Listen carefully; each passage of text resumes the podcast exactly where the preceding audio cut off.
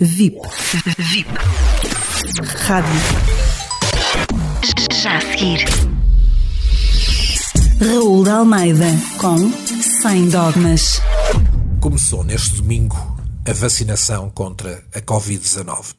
Começou em toda a Europa e começou também em Portugal. Do ponto de vista simbólico, dois aspectos positivos.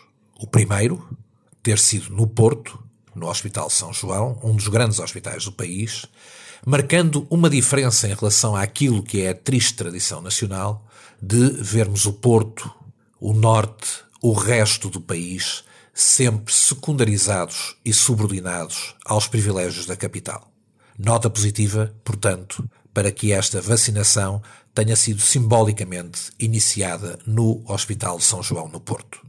Nota positiva também para a escolha da primeira pessoa a ser vacinada. Outros países escolheram uma enfermeira, uma pessoa anónima dos serviços de saúde, outros eh, uma pessoa internada num lar, outros o presidente.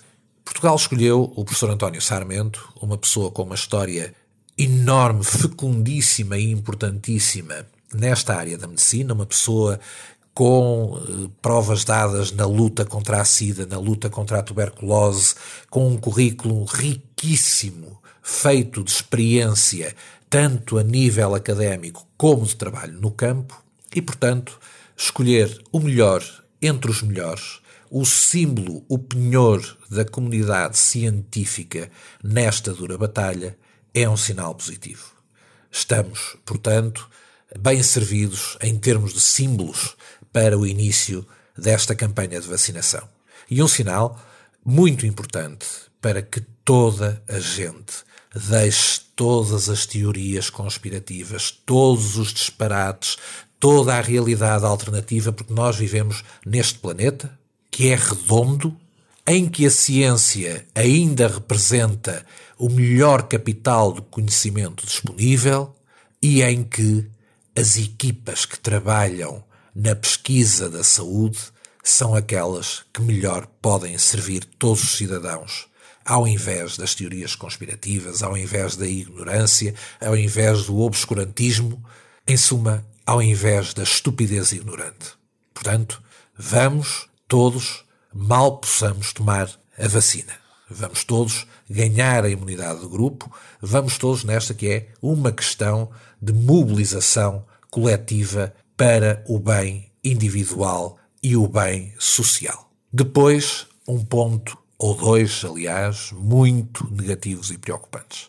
Quando o senhor que coordena o Plano Nacional de Vacinação, a tal Task Force, veio dizer que os mais velhos não seriam tidos em consideração em primeiro lugar, António Costa, e bem, tal como Presidente da República, mas António Costa, que é o chefe do senhor, veio dizer que nunca admitiria tal possibilidade. A verdade é que a indignação fajuta de Costa na altura tem tradução agora num silêncio incompreensível do mesmo António Costa.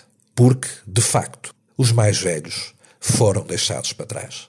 No Plano Nacional de Vacinação, na primeira vaga de prioridades, ao contrário de países como a Alemanha, aqueles que são mais velhos, que têm mais de 80 anos, que têm mais de 75 anos, foram deixados para trás.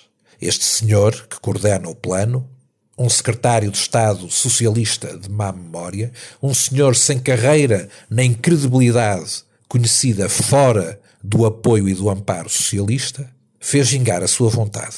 E António Costa, mais uma vez, sem pudor, remorso ou vergonha, mentiu de forma gravíssima aos portugueses. Aquela indignação viu-se que mais uma vez era teatro, não era verdadeira. Aquela indignação não correspondeu à realidade porque, em última instância, é António Costa que manda. Porque aqueles são os seus bois. António Costa não quis uma comissão independente, não quis uma comissão dos mais qualificados nem dos mais eficazes. Quis uma comissão de bois socialistas que controla diretamente. E os idosos ficaram para trás. Como aparentemente e de forma gravíssima quase eugénica e a lembrar os piores períodos da história da humanidade, aparentemente ficarão também as pessoas com deficiência.